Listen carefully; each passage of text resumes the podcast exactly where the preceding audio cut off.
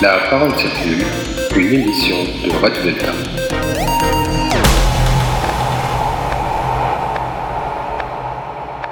Et bonjour à toutes, bonjour à tous. Nous sommes en direct sur Radio Delta. Il est 11h passé de quelques secondes. Et comme je vous l'avais promis sur les réseaux sociaux, après l'émission Père de touche que nous avons consacrée ce matin à Salman Rushdie, ou dédiée plutôt à Salman Rushdie, euh, nous continuons sur Radio Delta avec un débat, un débat en direct. Euh, sur le thème de Salman Rushdie, pourquoi ceci lui est-il arrivé? Qu'est-ce que l'on peut envisager de faire, de dire, de penser? Enfin voilà, j'ai réuni autour de l'antenne, euh, dans l'ordre de ma petite fiche de présentation. Nous avons euh, Philippe Foussier, ancien grand maître du Grand Orient de France. Bonsoir. Bonjour Philippe, on est, on est à midi, on est 11h. Euh, Nicolas Pommiès, qui est dirigeant mutualiste, membre du bureau national de l'UFAL, Union des familles laïques, rédacteur en chef d'UFAL Info et secrétaire de direction de Cause républicaine. Bonjour Nicolas. Pierre Yana, qui est maître de conférence honoraire à l'Université de Lille en littérature française. Salut. Voilà. Bonjour Pierre. Euh, Pierre Juston, qui est doctorant en droit et spécialiste des questions de laïcité. Bonjour Pierre. Bonjour à tous. Bonjour. Euh, Claire Donzel, chroniqueuse sur euh, l'émission Pierre de Touche, militante laïque, féministe et socialiste. Il en, il en reste encore. Hein. Bonjour Claire. Bonjour. Igor Salomon, qui est consultant en, vieille, en veille sociétale et influence, qui est notre, par ailleurs chroniqueur et concepteur de quelques émissions sur Radio Delta.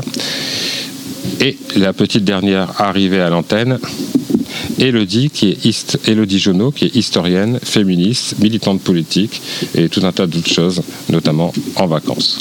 Bonjour Elodie. Bonjour. Alors, nous allons rentrer tout de suite dans le vif du sujet. Et euh, je viens de consulter mon conducteur qui vient de m'arriver il y a quelques instants. Euh, donc nous allons commencer par traiter euh, la question de savoir pourquoi Salman Rushdie est-il toujours menacé et donc a-t-il été victime de cet attentat encore cette année en 2022. Voilà par qui est-il, par qui, depuis quand est-il, est-il menacé? Je pense qu'un petit point là-dessus ne pourrait pas faire de mal pour tenter d'expliquer la suite peut-être. Vous avez la parole. On peut peut-être commander par tiens, la dernière arrivée, Elodie Chaudot.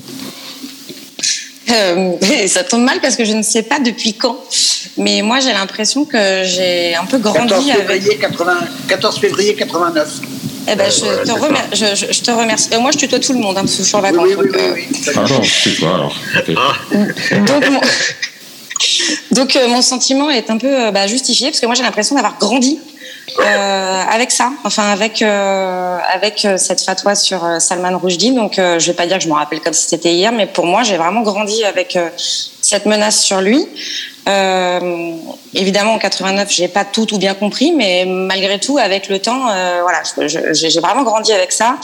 Et oui, j'ai grandi, euh, j'ai grandi avec. Et, euh, et hier, il y a un tweet de Bernard Pivot qui m'a, qui trou- enfin, j'ai trouvé résumé assez bien la situation. Enfin, peut-être pour de ma génération, c'est que euh, peut-être que sa protection, sa garde euh, a, a fléchi ou a été euh, diminuée avec le temps, parce que depuis tout ce temps, enfin voilà, j'imagine que ça doit un peu s'essouffler quand même. Mais il finissait son tweet en disant que les menaces contre lui, elles n'avaient pas faibli. Et sous-entendu, euh, bah voilà, c'était en 89, mais le, le mal a été fait en fait. Euh, il est visé par une fatwa en 89. Les plus réceptifs grandissent eux aussi avec ça, parce que bon, j'ai l'impression que le mec qui l'a agressé est quand même pas hyper vieux, quoi. Donc euh, voilà, je pense que c'était un, un espèce d'acquis pour les gens qui, qui, qui croient en ça et qui sont euh, adeptes euh, des fatwas et de, ce genre de choses. Et donc, je, pense que oui, le mal a été fait en 89. euh, il a avancé avec ça. On a tous vécu avec ça. Et d'autres euh, ont continué à grandir avec ça, de- des gens de, bah, de ce, de ce bord-là, quoi. Donc, euh, je trouve ça, ouais, assez euh, dramatique. C'est un euphémisme, évidemment, mais ça nous ramène à, a une espèce de lame de fond qui est toujours là en fait. C'est un peu comme ça que, que je l'ai pris quoi. Voilà. Pierre Juston Simplement rappeler que, que moi je suis né en 1989 donc je n'ai pas connu euh, l'affaire Rushdie. En revanche je l'ai largement étudié puisque 1989 c'est une date très symbolique euh, euh, sur le, le plan des, des, droits et libertés, notamment de la question de la laïcité, puis de la question de la liberté d'expression. On se souvient euh, effectivement que c'est à ce moment-là finalement que la fatwa est, est lancé sur Salman Rushdie, mais également on a le, le, la, la, polémique du film de Martin Scorsese, La dernière tentation du Christ, avec euh, un attentat qui est commis euh, dans un cinéma euh, à Paris vis-à-vis -vis de la liberté d'expression, notamment de, de, de, ce cinéaste. Donc il y avait eu des, des problématiques évidemment très importantes aux États-Unis auparavant, mais en France, effectivement, les, les, catholiques intégristes, en tous les cas, se sont beaucoup réveillés vis-à-vis -vis de cette, cette expression-là avec ce film. On a également l'affaire de Creil en 89, hein, qui a euh, finalement cristallisé les débats autour de la question, euh, la question des signes religieux à l'école, la question du voile spécifiquement euh, en France. Donc c'est une année euh, un peu particulière. C'était pour rappeler simplement quelques éléments historiques. Et on est dix ans après, surtout, l'accession au pouvoir de l'ayatollah euh, Khomeini, euh, sauf erreur de ma part, qui effectivement, donc avec en plus l'appui d'un certain nombre d'intellectuels de gauche français, euh, alors évidemment, c'est facile après coup de, de venir donner des leçons, euh, sans doute pour un jeune comme moi, mais en tous les cas, ce, que ce dont je me souviens, c'est qu'un certain nombre d'intellectuels français avaient une vision assez, euh, assez paternaliste et assez post-colonialiste finalement euh, des, euh, de, de, de, l'Iran et voyaient d'un très bon œil l'accession au pouvoir de cet ayatollah Khomeini qui finalement représentait très bien les Iraniens, etc. Enfin, quand on se replonge un peu dans la lecture de ce qui était dit à ce moment-là. Et, euh, et, et, ça nous éclaire, ça nous éclaire. Je vous dis tout ça parce que ça, ça, me semble nous éclairer sur le présent et sur la situation que nous vivons aujourd'hui, qui est sans doute un peu amplifiée. Donc on est 33 ans plus tard, comme beaucoup de gens l'ont l'ont fait remarquer sur Twitter ou ailleurs. Et euh, Salman Rushdie, effectivement, dont la protection avait été euh, diminuée parce que semble-t-il les menaces avaient avaient-elles a priori diminué eh bien, s'est fait, euh, fait attaquer, euh, poignarder euh, par ce jeune homme de 24 ans, qui n'était donc pas né non plus en 1989, mais on voit bien qu'effectivement il y a une transmission de cet intégrisme, de ce fanatisme religieux spécifique qu'est l'islamisme, et, et qu'il a répondu d'une certaine manière. On verra ses motivations précises quand on les connaîtra, mais a priori elles ne font pas mystère et qui a répondu effectivement à, à, à cette fatwa de l'ayatollah Khomeini. Ce qui va être intéressant de, de voir, euh, malgré le, le, la, la, douleur et la tristesse de ce moment, euh, c'est effectivement si l'ayatollah Khomeini, qui est l'actuel dirigeant euh, iranien, euh, quelle vont être sa, sa, sa réaction. On sait qu'un média iranien a, a lui, euh, semble-t-il, félicité euh, de, de, cet attentat contre Salman Rushdie. Euh, mais on n'a pas encore, sauf erreur de ma part, de réaction des dirigeants iraniens dans une, un moment en plus, sans vouloir aller, aller, sur le terrain géopolitique, mais où l'Iran essaye de se rapprocher sur un certain nombre de, de, de sujets en tous les cas de pays occidentaux. Donc il y a, y a, beaucoup de, de, points finalement qui peuvent être abordés euh, par, par ce prisme-là. C'est évidemment, je l'ai pas dit, je, je finirai là-dessus, mais c'est évidemment très triste, euh, très violent parce qu'on se dit que Salman Rushdie, en tout cas moi c'est ma vision des choses, était une forme d'espoir euh, de quelqu'un qui combattait euh, l'intégrisme religieux et euh, l'islamisme en particulier. d'avoir réchappé pendant toutes ces années à cette fatwa et à toutes les menaces qui pesaient sur lui, comme un certain nombre d'autres personnes en France qui sont protégées euh, y réchappent. Euh, et puis là, on voit que 33 ans plus tard, ça le rattrape. Donc c'est un peu quelque chose d'assez euh, d'assez violent finalement pour les militants laïcs et pour les militants euh, de la liberté d'expression, y compris en matière religieuse, de constater que euh, malheureusement, euh, on est encore loin finalement de, pouvoir être en sécurité si, on s'exprime si l'on s'exprime librement et, qu'on en vient à être menacé. Voilà. Bah, je vais faire appel à quelqu'un d'un peu plus ancien qui était né, et non bon né, mais en, en état de réfléchir en 1989. Pierre Yana, tu, oui, tu as levé merci, le doigt. Merci Gilles, et donc bonjour à tous. Euh, moi d'abord, je, je me réjouis que Salman Rushdie soit vivant même si euh, sa, sa, santé euh, est fragile, qu'on a des nouvelles qui sont plutôt inquiétantes, que son agent nous dit qu'il risque de perdre un œil, qu'il a été blessé gravement, mais formons des vœux d'abord pour qu'il vive. Et qu'il continue à, représenter parce que ça serait une vraie défaite c'est déjà c'est déjà pas facile de, voir que cet attentat a pu avoir lieu. Euh, voilà, donc ça c'est la, première chose que je, je voulais dire. La deuxième chose, c'est que à l'évidence, même si euh, j'en suis, nous avions un peu baissé la garde, même beaucoup baissé la garde, honnêtement. Euh, le combat pour la liberté d'expression continue. Il ne s'arrête pas c'est pas simplement un combat contre l'obscurantisme religieux, c'est cela d'une part, mais d'autre part, euh, parce qu'il y en a d'autres qui ne sont pas des religieux euh, et qui entendent interdire la liberté d'expression. Euh, on, en connaît un très à l'est là-bas, mais en l'occurrence, c'est un combat qui ne cesse pas.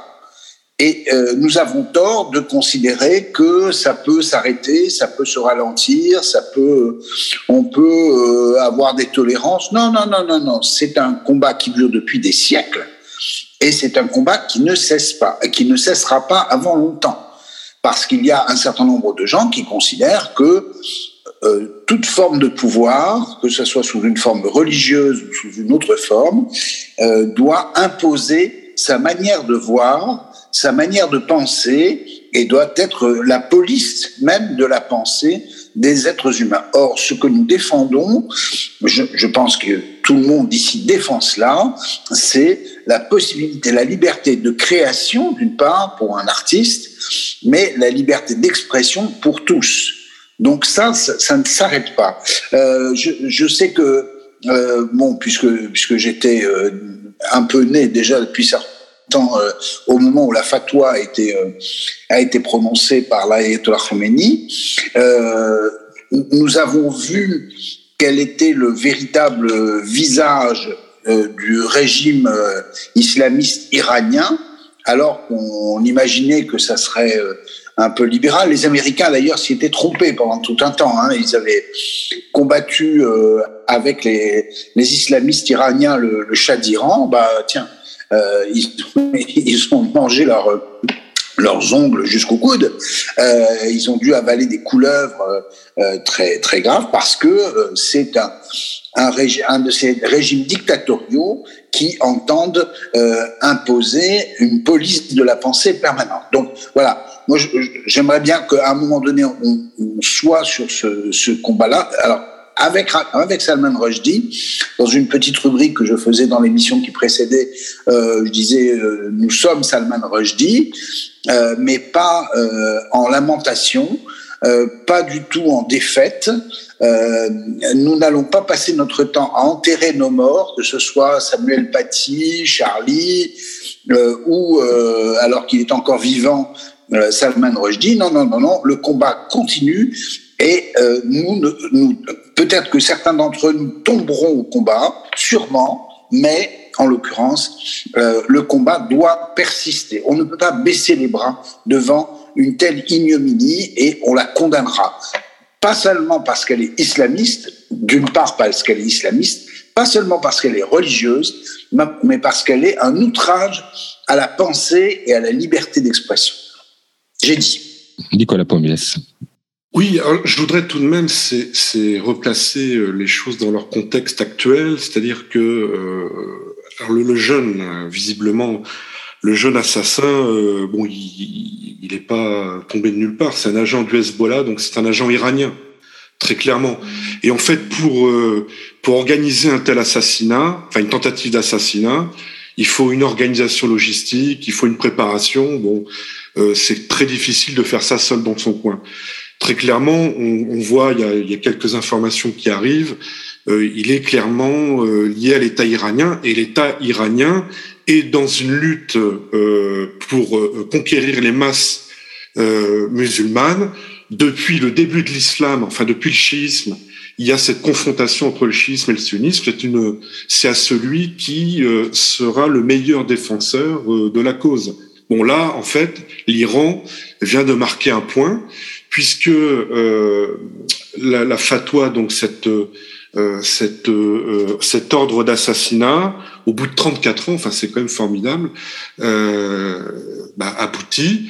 Et donc là, en fait, alors que au niveau proche-oriental, euh, on voit bien qu'il y a des, euh, y a des alliances qui, qui sont en train d'être vues, notamment, bon, on, voit ce qui vient de se passer en Israël avec euh, la destruction du djihad islamique et pas, et pas du Hamas. Enfin, donc il y a des rapports de force qui revoient le jour. Là, l'Iran vient de réinstaller son, son leadership pour entraîner les masses musulmanes. Alors nous, Français, puisque nous sommes Français pour l'instant en fait, on est euh, tout à fait, euh, je dirais, euh, préoccupé par ce qui se passe dans ces, dans ces mouvements géopolitiques, parce que vous vous souvenez que nous, il y a quelques jours, il y a un imam, alors d'une autre tendance, enfin qui utilise les mêmes méthodes, hein, c'est-à-dire que il y a la méthode du sabre et du goupillon, c'est-à-dire qu'il y a le discours religieux, de paix, d'amour, etc.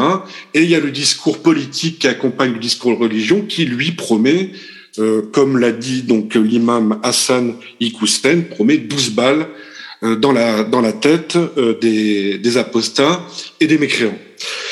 Nous, en fait, dans notre pays, on est encore, encore dans cette situation. Alors moi, je suis malade d'être avec vous ce matin parce que à chaque fois que, je suis avec vous sur cette radio, c'est pour parler de, de, nos décapités, de nos morts, euh, de nos persécutés. Bon, et c'est terrible, mais on est dans cette situation-là, c'est-à-dire qu'en fait, on a une majorité de collaborateurs, c'est-à-dire de personnes qui ne veulent pas comprendre ce qui se passe et qui relativisent, euh, qui euh, euh, disent bah oui, euh, Salman Rushdie l'a bien cherché, Mila l'avait cherché, Patti, ah là là, avait été trop loin. Voilà, on est encore dans cette situation-là, c'est-à-dire qu'on voit bien qu'il y a des nos élus de la nation qui sont toujours très forts pour aller manifester contre l'islamophobie ou aller dans les euh, dans les prêches religieux au moment de l'Aïd se pavaner, là absence totale, aucun élu de Seine-Saint-Denis s'est manifesté.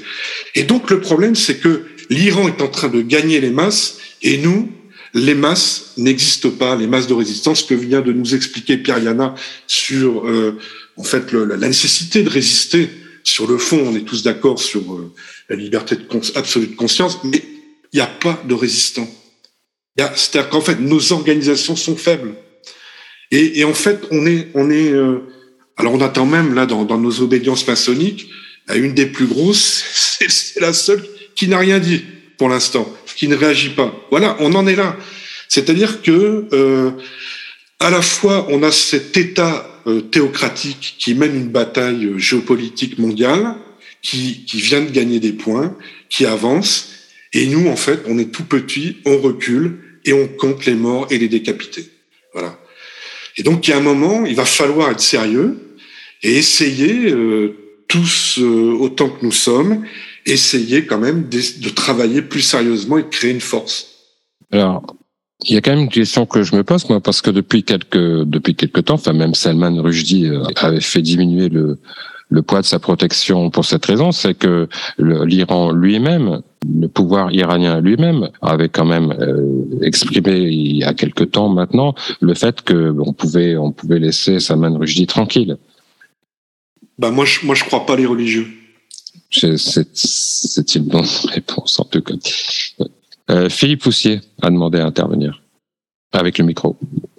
Oui, euh, beaucoup de choses ont été dites et, très bien. Euh, deux, trois points. Je crois que on est au cœur de, je dirais, de, la des raisons pour lesquelles la franc-maçonnerie a été imaginée, fondée il y a trois siècles dans un contexte où il était euh, euh, utile, voire nécessaire, euh, de rassembler des hommes qui avaient des convictions spirituelles différentes. Et, les loges maçonniques, dans le contexte du début du XVIIIe siècle, ont, ont été peut-être pas uniquement, mais d'abord fondées pour cela. Et c'est pas un hasard d'ailleurs si beaucoup de protestants à l'époque ont été à l'origine de la fondation de la, franc-maçonnerie euh, euh, spéculative. c'était pour desserrer l'étau qu'imprimait un culte ou le culte dominant et permettre à des hommes qui avaient des convictions spirituelles différentes, minoritaires, éventuellement qui avaient un doute par rapport à la foi, de pouvoir se retrouver, de pouvoir se rassembler et d'essayer de réfléchir ensemble. Donc, je dirais que nous sommes, euh, nous maçons, euh, euh, préoccupés au premier chef par ce qui se passe depuis maintenant un tiers de siècle autour de Salman Rushdie, parce que en effet, c'est avec lui qu'a commencé ce processus ça nous semblait tellement loin. Moi, je me souviens en 89, ça nous semblait tellement loin cette histoire. Ça se passait en Inde. Il était euh, en Inde. C'était euh, une euh, cette fatwa a été prononcée par le régime iranien qui était à des milliers de kilomètres de nous.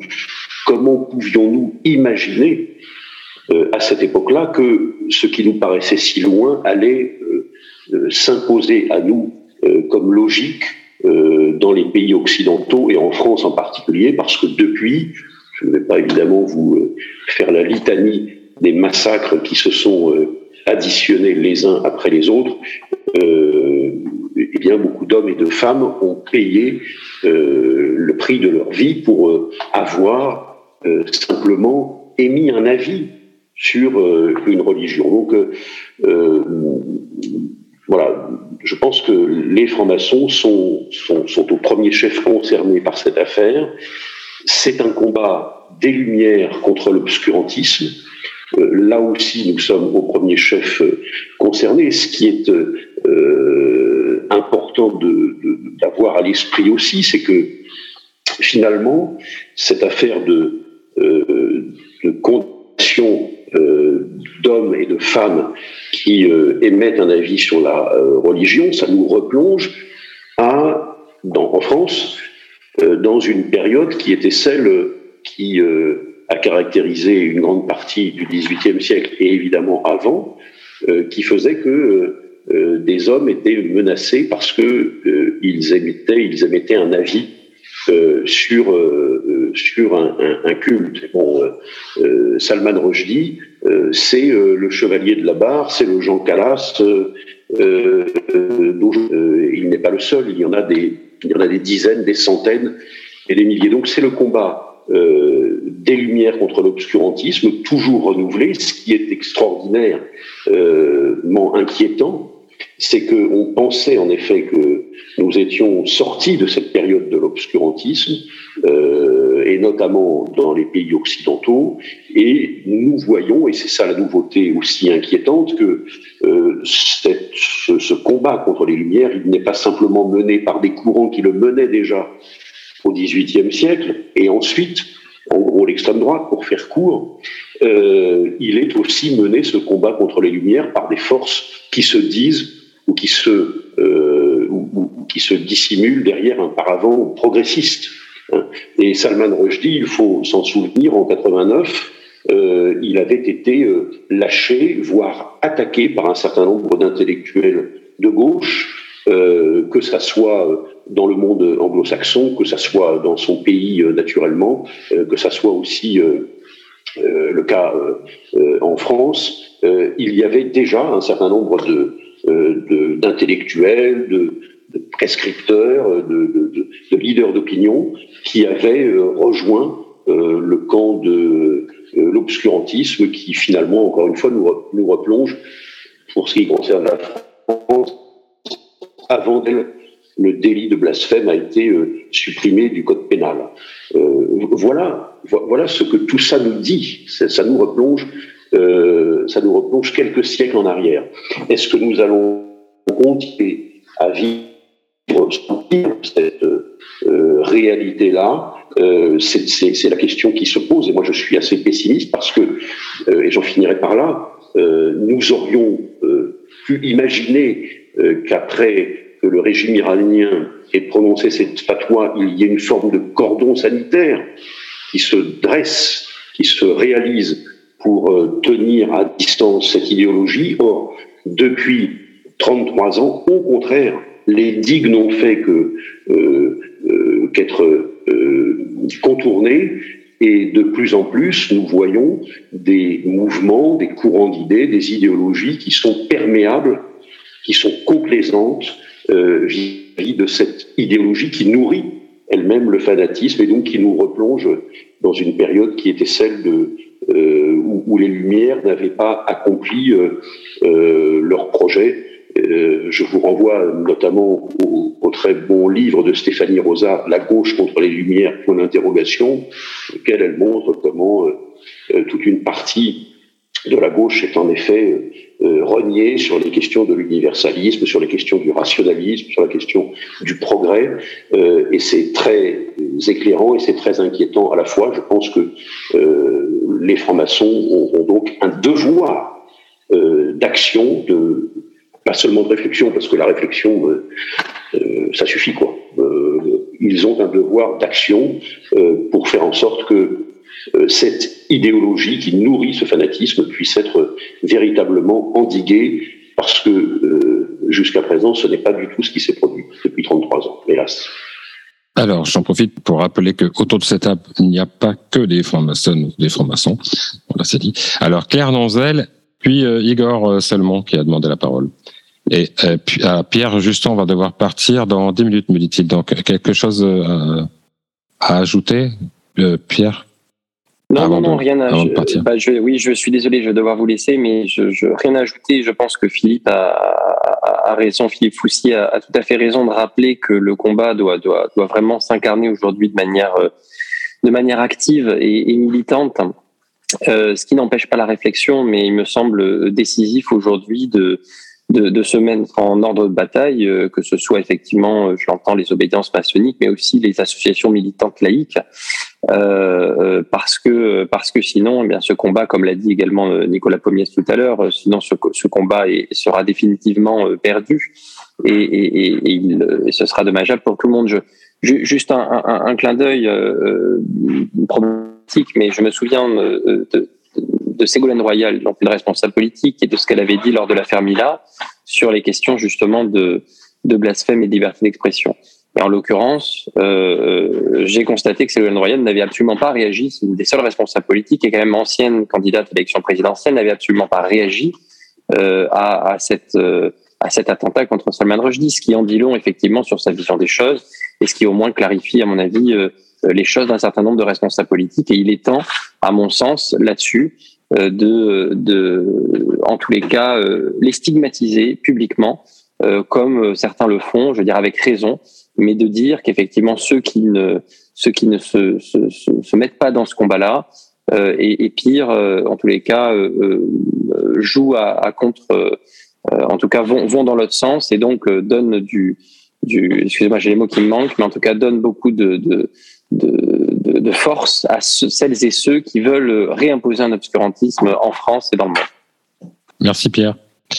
Alors, Claire Donzel, oui, je, voudrais dire d'abord que je souscris à tout ce qui a été dit jusqu'à présent et ce qui me fait réagir, enfin ce qui me fait m'envie me donne envie de, réagir, c'est le propos de Philippe, euh, de Philippe Foussier, c'est-à-dire que la, lutte contre les lumières est actuellement le, euh, le combat général, donc certes de, de des islamistes, mais aussi d'un certain nombre d'intellectuels, euh, d'un certain de mouvements racialisés, décoloniaux, euh, néo-féministes, etc., où les Lumières sont euh, l'ennemi à abattre.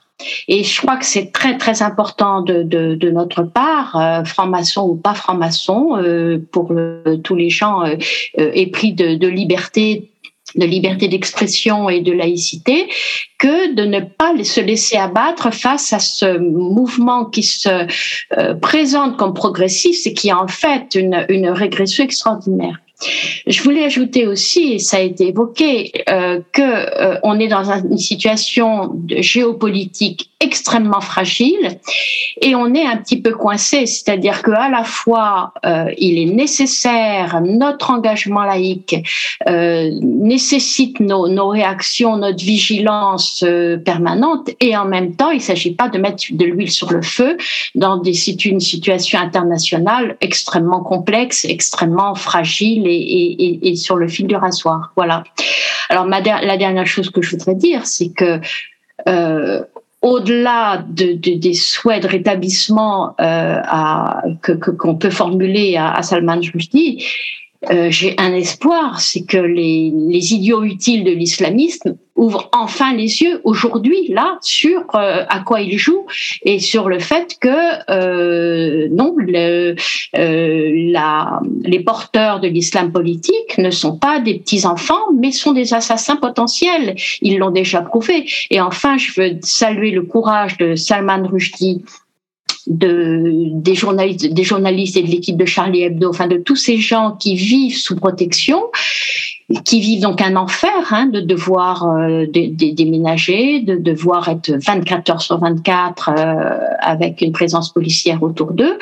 Le courage de, de, vivre cette situation pendant plusieurs années, depuis 33 ans pour l'un, et puis en même temps le courage de dire eh ben je m'en affranchis, je prends le risque. moi je dis que des hommes, des hommes et des femmes courageux comme ça, eh ben on a le devoir de les de les soutenir. Voilà ce que je voulais dire. La parole circule, une émission de Radio Delta.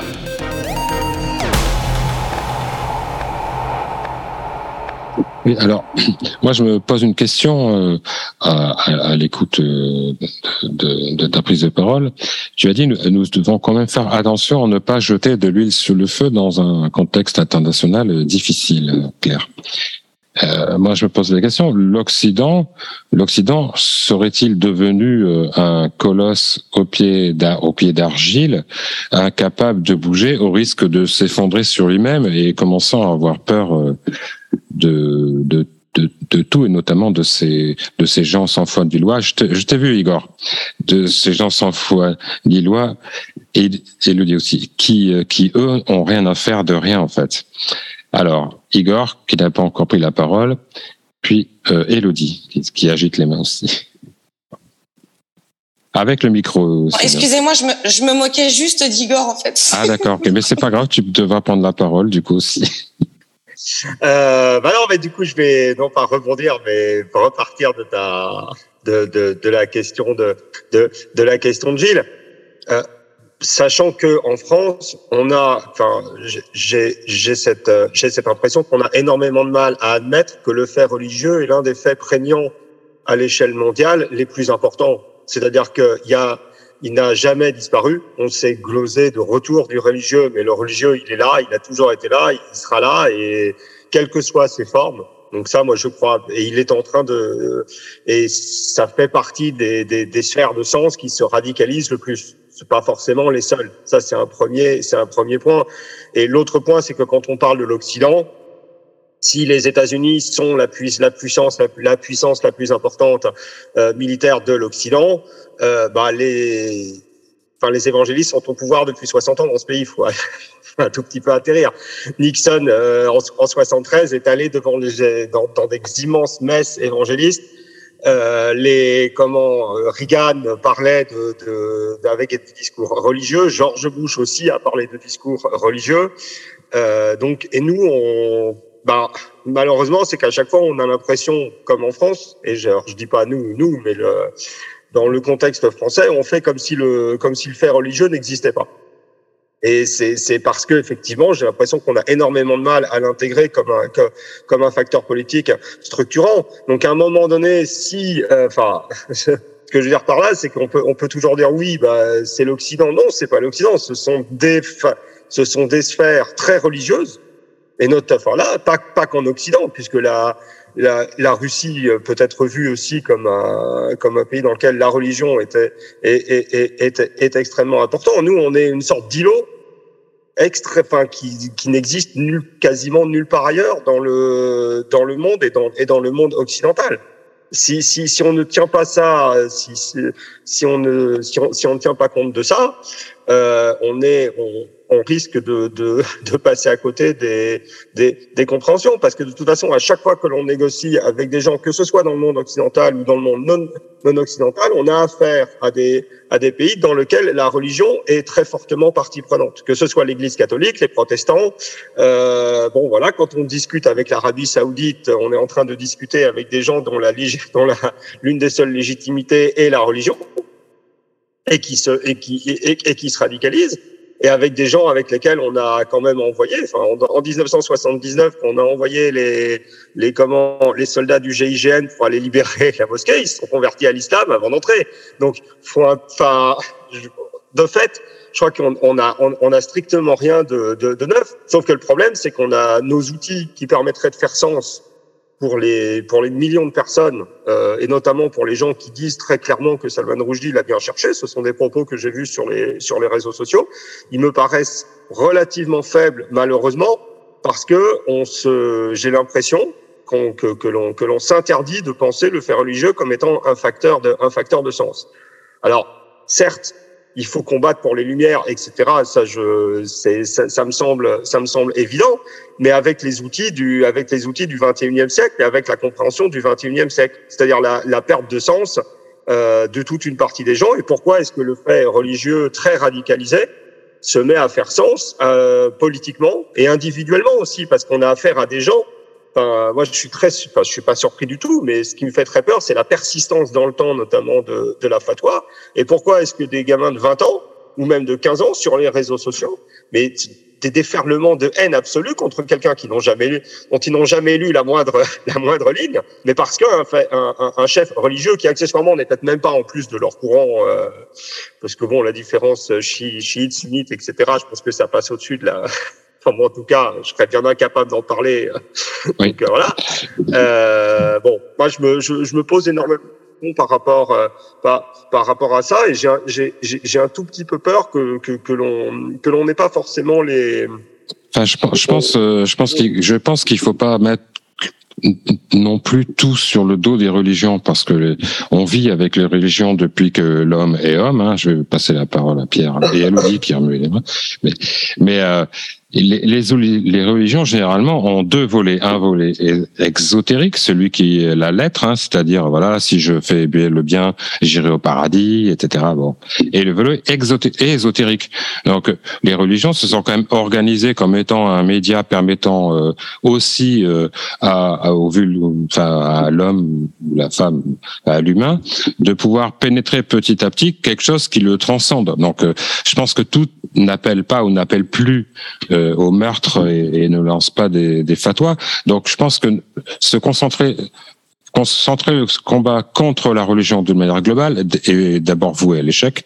C'est un peu comme la drogue et l'alcool, hein, il y en aura, je pense, toujours. Mais euh, mais je, je pense qu'il faut peut-être se concentrer sur le pourquoi on en arrive encore au 21e siècle ou 22, enfin 21e siècle à lancer des fatwas et à, et à, et à, et à prendre vol euh, les fatwas. Philippe, euh, Pierre Yana voulait prendre la parole et Philippe aussi, je sais plus dans quel ordre. Pierre. Bah, vas-y Philippe, vas-y Philippe. Philippe, honneur à celui qui avait la main jaune. Petite nuance d'appréciation avec la dernière intervention. Moi, je pense que le problème, ce n'est pas les fanatiques religieux, ce n'est même pas euh, le fait que des gens qui ont la foi veulent, veulent voudraient imposer euh, leurs normes de croyance à l'ensemble de la société. Ça, ça a toujours existé, ça existera toujours. Le problème qui se pose à nous, c'est comment nous ne sommes pas capables de déployer des anticorps pour éviter que cette propagation euh, se, euh, se fasse. Et, c'est là où, le problème est, euh, à mon avis, euh, euh, central, c'est que eux, ils sont dans, leur logique, je dirais, ils déroulent leur logique. En face, le problème que nous connaissons et qui, et, qui et, qui se qui, est au cœur du combat culturel que nous devons mener, c'est c'est finalement les compagnons de route ces fanatiques ont réussi à agréger autour d'eux. C'est-à-dire des gens qui sont complaisants. C'est ça le, vrai problème. Encore une fois, c'est que ils ont des alliés, euh, ils ont euh, des euh, ils ont un certain nombre de gens qui les accompagnent dans cette démarche. Donc, moi, je, crois que la question du fait religieux, tout ça, c'est parfaitement intéressant, y compris sur le plan culturel euh, et anthropologique et tout ça. La question, c'est de savoir comment euh, on, peut, encore une fois, euh, développer des anticorps, comme la société du XVIIIe siècle a réussi à le faire, pour tenir à distance ceux qui voulaient imposer un ordre défini par le dogme religieux. C'est ça la question. Et, non pas la question religieuse, même si je, je, comprends aussi euh, ce que veut dire ce, ce, qui a, ce, qui a été exprimé auparavant, mais nous, sommes au-delà de cette, au-delà de cette question. Alors, euh, Pierre, Pierre Yana. Oui, merci. Euh, plusieurs choses. Euh, je, ne rajouterai rien à ce qui a été dit sur le, fait religieux et je partage les, les, critiques qui lui sont portées. Ça ne suffit pas, Philippe vient de le dire, mais ça ne suffit pas. On n'oublie pas que le XXe siècle nous a permis de connaître des choses qui ont été désignées comme des totalitarismes que ces totalitarismes étaient certes des religions laïques pour partie, mais que ça a été aussi euh, des manières d'envisager le monde, de d'organiser, de, de, structurer les sociétés, et que ceux qu'ont retenu les obscurantismes religieux aujourd'hui, c'est que le totalitarisme est une manière de gérer une société, et que ça va ensemble, et que c'est bien ça notre adversaire, pas seulement la religion, aussi la religion, mais pas seulement la religion, et que effectivement nous avons un nouveau combat des lumières, pas simplement la répétition du combat des lumières qui est merveilleux, éblouissant et que auquel nous adhérons bien entendu, mais que nous avons un nouveau combat des lumières à mener et que euh, ce ne sont pas simplement les francs-maçons, mais de, nombreuses parties de la société en France, en Europe, qui euh, sont euh, là pour mener ce combat. Il a été à juste titre signalé à quel point les religieux avaient prise sur la politique aux États-Unis, c'est-à-dire dans l'une des principales démocraties occidentales. Euh, les histoires liées à Trump nous montrent très bien euh, le poids que ça peut avoir, que ça pourra avoir à nouveau ce combat, il faut le mener de façon déterminée. C'est-à-dire qu'on ne peut pas tolérer, accepter, de considérer comme des interlocuteurs des gens qui sont déterminés à faire du totalitarisme, euh, de la religion, les modes d'existence de nos sociétés contemporaines. Et ça, c'est un, des vrais risques. C'est-à-dire que c'est vertigineux de voir à quel point des sociétés peuvent être tolérantes vis-à-vis -vis de ce type de, gens et ce type de choses, ce qui n'est pas possible de faire. Donc nous avons un rôle de mise en garde, d'alerte, euh, mais nous avons aussi un rôle de construction qui est un rôle de construction, de pensée, euh, de proposition et euh, d'action. Alors, Elodie Jonot. Euh, oui. Euh, donc on, on, est là, on, on, constate un peu qu'on est, on fait du surplace et qu'on est loin d'être efficace dans, dans la défense de nos valeurs et la défense des vies de ceux qui s'opposent frontalement euh, à ces ayatollahs, hein, à, ces, à ces vendeurs de mort. Euh, est-ce que est-ce que au niveau politique, au niveau euh, engagement, euh, on s'est pas endormi dans l'individualisme en fait qui qui monte, qui monte depuis depuis ces, ces décennies? On est là, fermé derrière nos petits écrans. Enfin, on a le confort de. Est-ce que notre individualisme ne nous empêche pas de nous de, nous rappeler qu'on est là pour combattre pour la liberté et qu'est-ce que les politiques au, au premier chef et nous-mêmes ensuite euh, devraient faire et qu'ils ne font pas euh, devraient faire euh, C'est compliqué comme question. Euh, je pense que l'individualisme est une des, des clés de, des réponses. Ce qui est d'ailleurs enfin, ce qui est d'ailleurs intéressant, puisque normalement, la religion, c'est quand même censé être une affaire d'individu, d'individualisme aussi. Enfin, je veux dire, même si on se met dans un collectif euh, qui partage une foi et une croyance, normalement, euh, la religion est censée euh, rester chez soi, en soi, dans une sphère qu'on appellerait privée. donc oui, il y a les deux individualismes en fait. Je pense que je pense que oui, chacun c'est. Enfin moi je je le constate depuis plusieurs années maintenant et c'est un, un une de mes motivations. C'est aussi une des raisons pour lesquelles j'ai quitté le Parti socialiste. Parce que parce que je, je trouvais qu'il y avait plus de corps, il y avait plus de combats euh, euh, communs euh, qui qui arrivent à unir euh, tout le monde, parce que parce que aussi au nom de la paix des territoires ou la paix des ce qu'on appelle les courants politiques, on est capable d'avaler ou de faire avaler des couleuvres par rapport au, au, lien entre religion et politique. Enfin, demain c'est le 15 août, hein. donc moi j'attends avec une impatience non dissimulée le tweet de Christian Estrosi qui va faire la procession de la Vierge Marie, euh, je sais pas trop où. Enfin, je crois que c'est Christian Estrosi, je me rappelle plus. Mais il y a des choses comme ça, moi, qui me qui, me choquent vraiment et et ça passe. Et ça passe parce qu'il y a aussi ce côté vitesse de l'information où on fait un tour de bocal et on passe à autre chose. Mais je veux dire, c'est pas innocent, quoi. Euh, un politique euh, qui s'affiche publiquement sur un réseau de communication pour revendiquer son appartenance religieuse, à titre personnel, moi, ça me choque. Euh, un président, et ça, ça rejoint ce que disait, je crois, Pierre Yana, euh, un président qui reçoit en grande pompe euh, un haut responsable, je me rappelle plus de son nom et de son pays, donc je vous prie de m'excuser, en plus j'étais à moitié en vacances, donc j'essaye aussi parfois de déconnecter parce que sinon le combat est permanent et donc c'est un peu fatigant.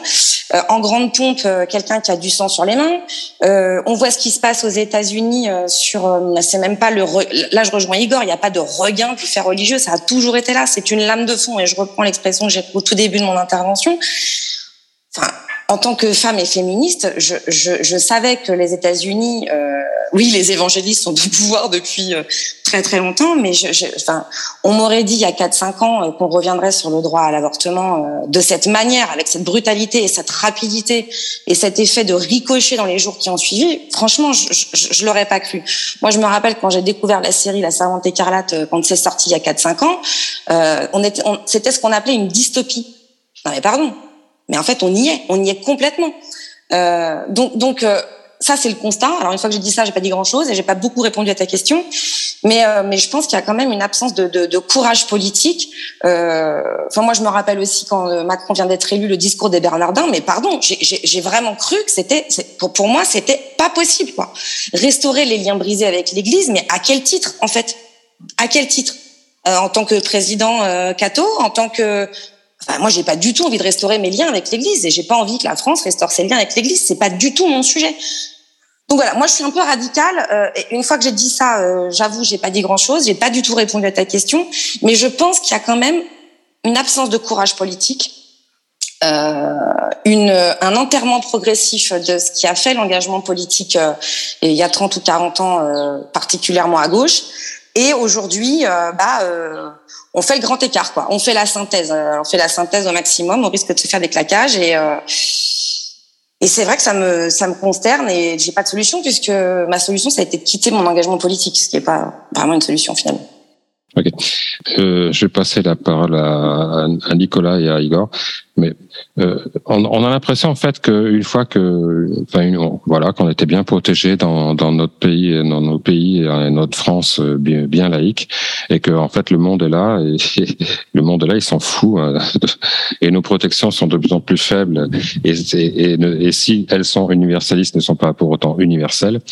Et puis le temps, le temps fait que tout s'émousse et je crois que c'est un des, des, dangers qui nous guette le plus. Que voilà, on fait attention une minute, comme tu l'as dit tout à l'heure, on descend dans la rue, ah, on râle. Hein, ça, il y a quelques années, on était devenu le, le pays euh, des indignés. Ça, ça là, c'est faut arrêter de s'indigner et passer à l'action parce que le temps, lui, le temps, il continue et, et malheureusement, il, il, il, ne gomme pas tout. Alors, euh, Igor deux minutes et Nicolas. Ensuite, on approche de la fin de l'émission. Sur ce que peut faire le politique, je crois que le, le vrai problème, c'est qu'il y a, y a une perte, il y a une, enfin, il y a une vraie perte de sens. C'est-à-dire que qu'est-ce qui peut nous relier, qu'est-ce qui peut nous transcender? Je pense que je, justement, on est plus que dans, dans l'individualisme.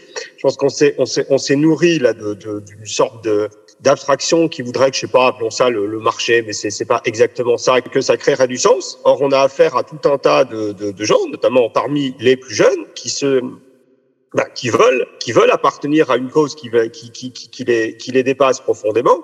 Et le politique actuellement, à mon sens, hein, ne répond ne répond plus à ça. C'est-à-dire qu'on est on est sur des choses extrêmement techniques et on n'est pas sur c'est quoi euh, c'est quoi le projet commun d'avenir que l'on que que que l'on que l'on construirait euh, que que l'on construirait ensemble. Donc c'est c'est et, ça c'est c'est un vrai c'est c'est un, vrai sujet parce que tout à l'heure on pas voilà c'est la, la, troisième république on en pense ce qu'on veut mais au moins elle avait réussi à créer ça c'est en fait une forme de, de, religion civile, ou appelons ça comme ça, alors, mais de, de transcendance politique, refaire société. C'est ça. Actuellement, il n'y a aucun parti ou dirigeant politique n'est vraiment, à mon sens, dans cet élan-là. Ok, merci Igor.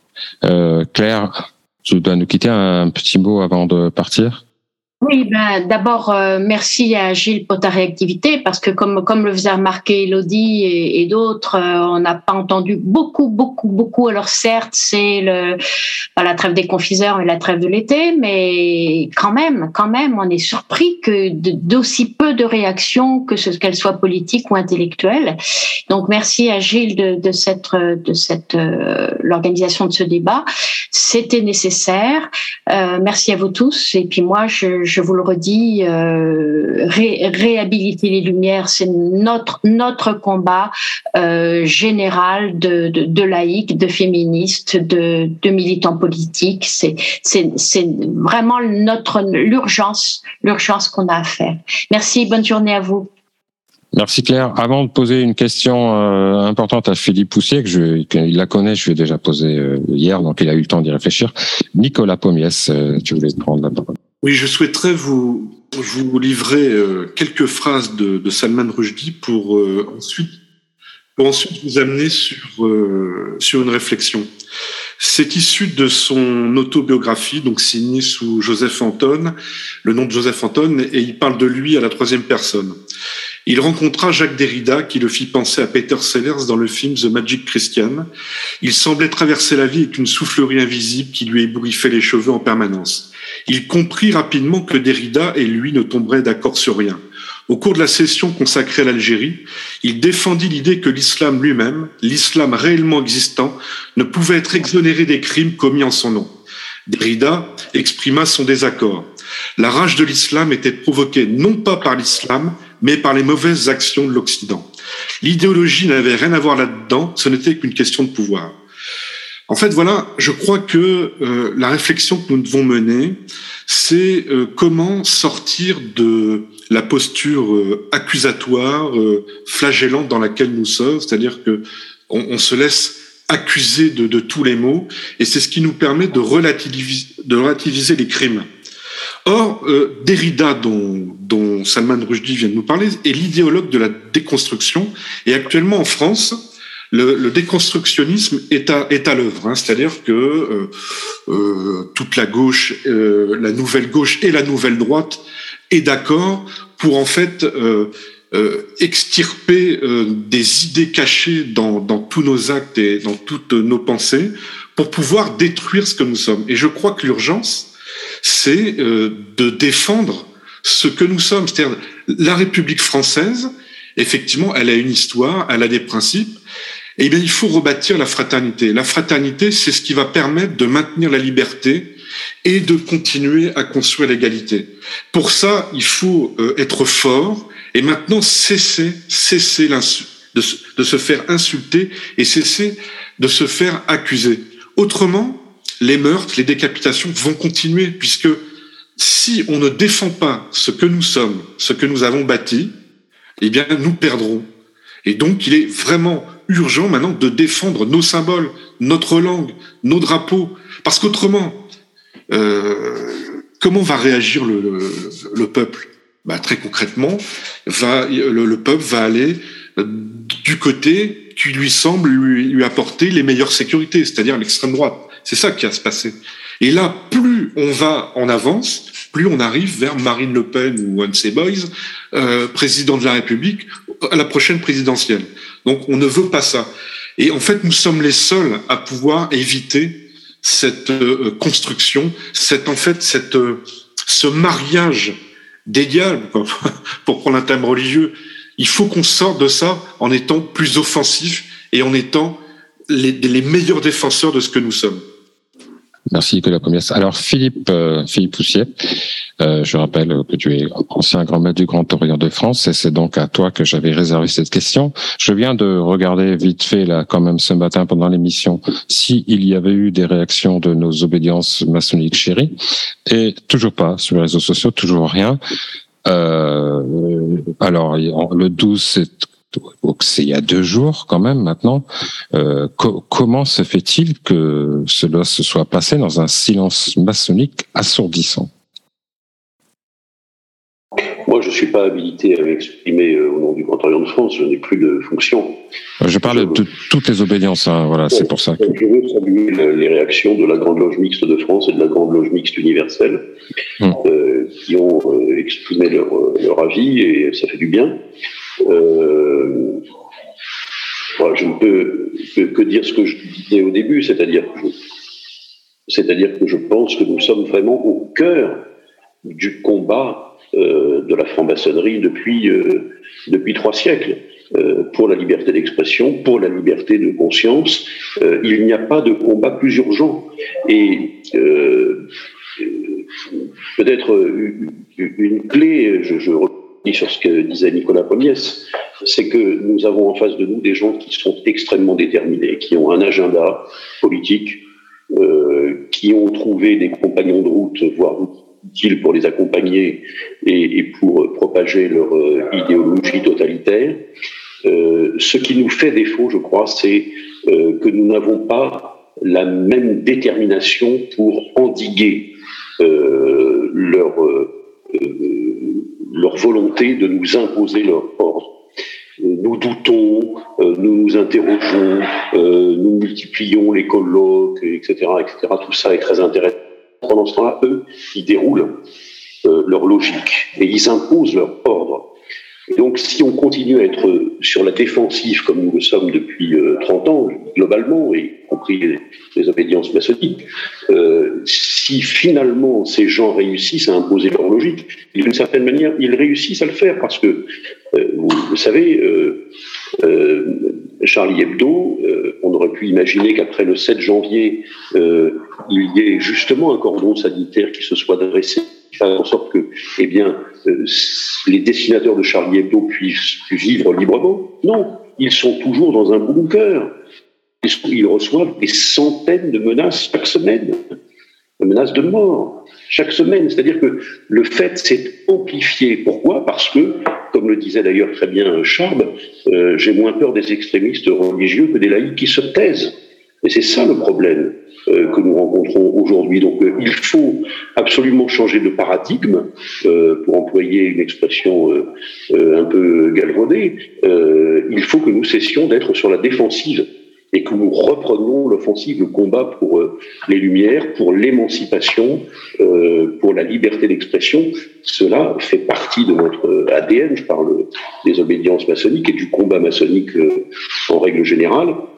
Et donc cesser d'être sur la défensive. Je crois que sinon, euh, nous donnerons à nos adversaires et, aux, et à nos ennemis euh, toutes les armes qui leur permettent d'avancer euh, encore une fois, leur agenda. Et il ne faudra pas s'étonner que s'ils réussissent à l'imposer totalement, euh, eh bien, on puisse se dire que les francs-maçons ou les organisations laïques n'ont pas tout fait pour les empêcher de parvenir à leur fin. Merci Philippe. Euh, Elodie Jonot, tu voulais intervenir Oui, pardon, je, sais que l'émission est, terminée, mais juste par rapport. Je pense qu'on peut garder l'antenne encore quelques minutes au cas où par rapport au combat et euh, les laïcs qui se taisent, enfin cette citation je trouve très intéressante. Euh, bon, moi j'ai un, un credo, c'est bon le numérique, les réseaux sociaux, c'est aussi un peu mon métier. Donc, euh, je pense aussi qu'il y a, euh, par rapport au tour de bocal, on, ça dure une minute et on passe à autre chose.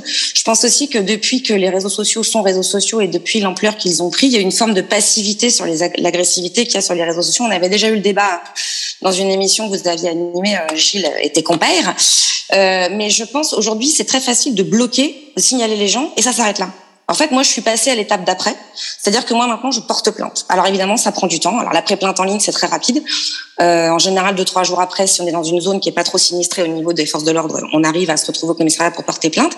Et moi, après l'assassinat de Samuel Paty, euh, ça m'est arrivé, c'est-à-dire que moi, j'ai reçu des menaces de mort, euh, de, de d'un gus euh, sous pseudo euh, euh, qui prétendait savoir où j'habitais. Alors évidemment, euh, le nom de ma ville apparaissait, comme beaucoup d'entre nous qui sont sur les réseaux sociaux, ça apparaît dans le profil. Enfin, enfin voilà quoi. Donc ça a été quand même un peu loin parce que j'ai aussi fait appel à un avocat pour savoir quels étaient mes recours. Enfin bon, bref, je vais pas vous raconter ma vie, mais tout ça pour dire que chacun d'entre nous, en tout cas sur les réseaux sociaux, et, et c'est aussi là que ça se passe parce qu'on en a quand même pas mal parlé.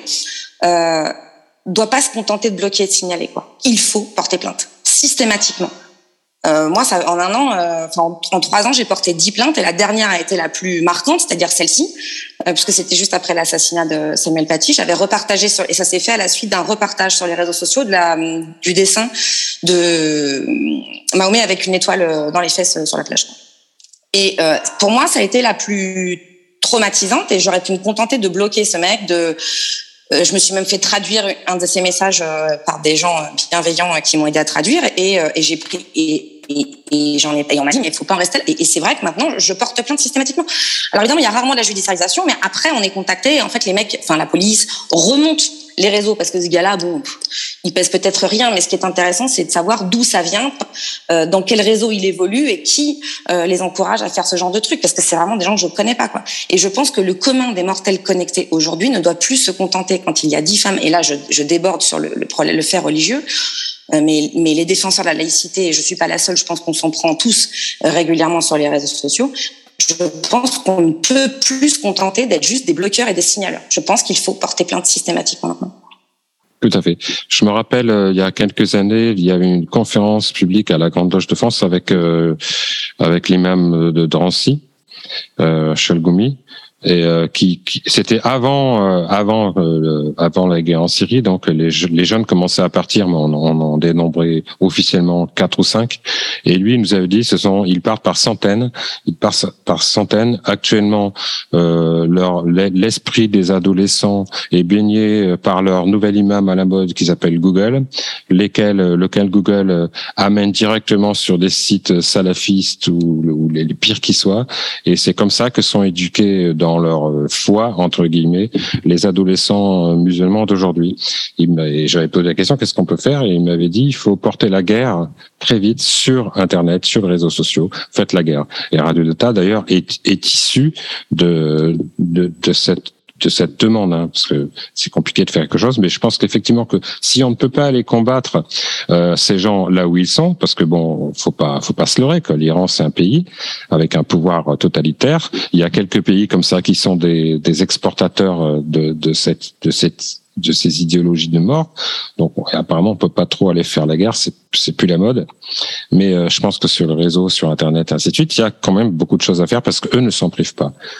D'autant, d'autant plus, pardon, hein, mais je, d'autant plus sur les réseaux sociaux, on voit ce qui s'est passé avec la guerre en Ukraine. Il y a quand même des comptes officiels russes qui se sont fait bloquer euh, par Twitter. On sait aussi que un peu antérieurement, euh, Trump aussi s'est fait euh, jarter de tous les réseaux sociaux.